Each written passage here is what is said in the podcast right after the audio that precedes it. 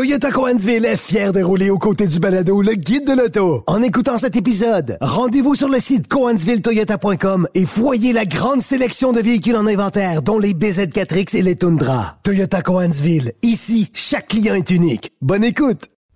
Antoine Joubert. Le guide de l'auto.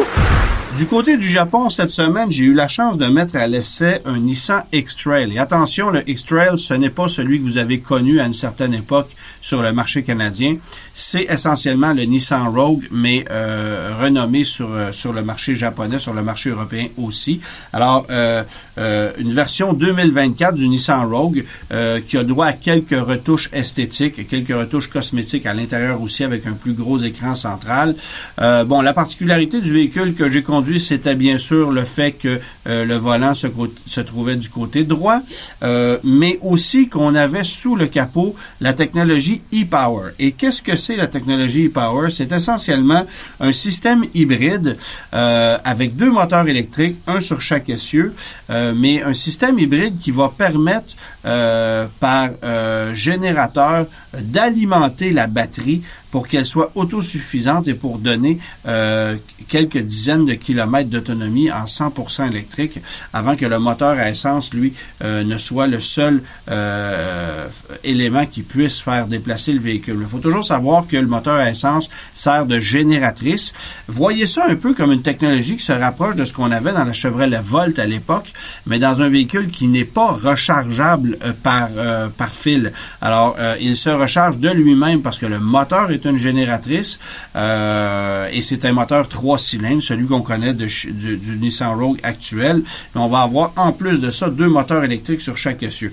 J'ai trouvé que la formule était particulièrement intéressante. Semble-t-il que Nissan travaille encore à l'homologuer pour l'Amérique du Nord. Ça pourrait éventuellement venir chez nous, euh, mais je pense que Nissan euh, connaîtrait un succès immense avec cette technologie-là si on le proposait chez nous, parce qu'évidemment, dans le marché des VUS compacts, qui le sont de moins en moins d'ailleurs, euh, ben, on va retrouver un Ford Escape hybride, on va retrouver un Kia Sportage, un Hyundai Tucson, un Honda CRV et bien sûr le Toyota RAV4. Alors euh, que Nissan euh, saute dans l'aventure avec sa technologie Power, je pense que ça serait totalement logique.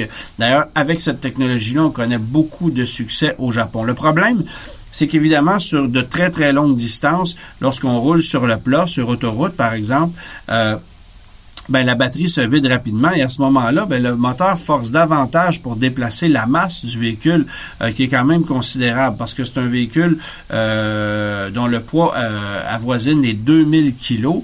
ça veut dire qu'on déplace donc beaucoup plus de matériel avec le petit moteur à trois cylindres et, et qu'à ce moment-là, la consommation serait probablement plus élevée qu'uniquement avec un modèle régulier. mais l'idée, c'est évidemment de rouler en hybride le plus souvent possible euh, de, de, pouvoir euh, maximiser son rendement énergétique. Et c'est pour ça que Nissan, pour le moment, euh, ne propose pas la technologie dans divers véhicules de la grande famille Nissan en Amérique du Nord. La technologie Power est peut-être pour le moment un peu mieux adaptée au marché japonais qu'au marché nord-américain.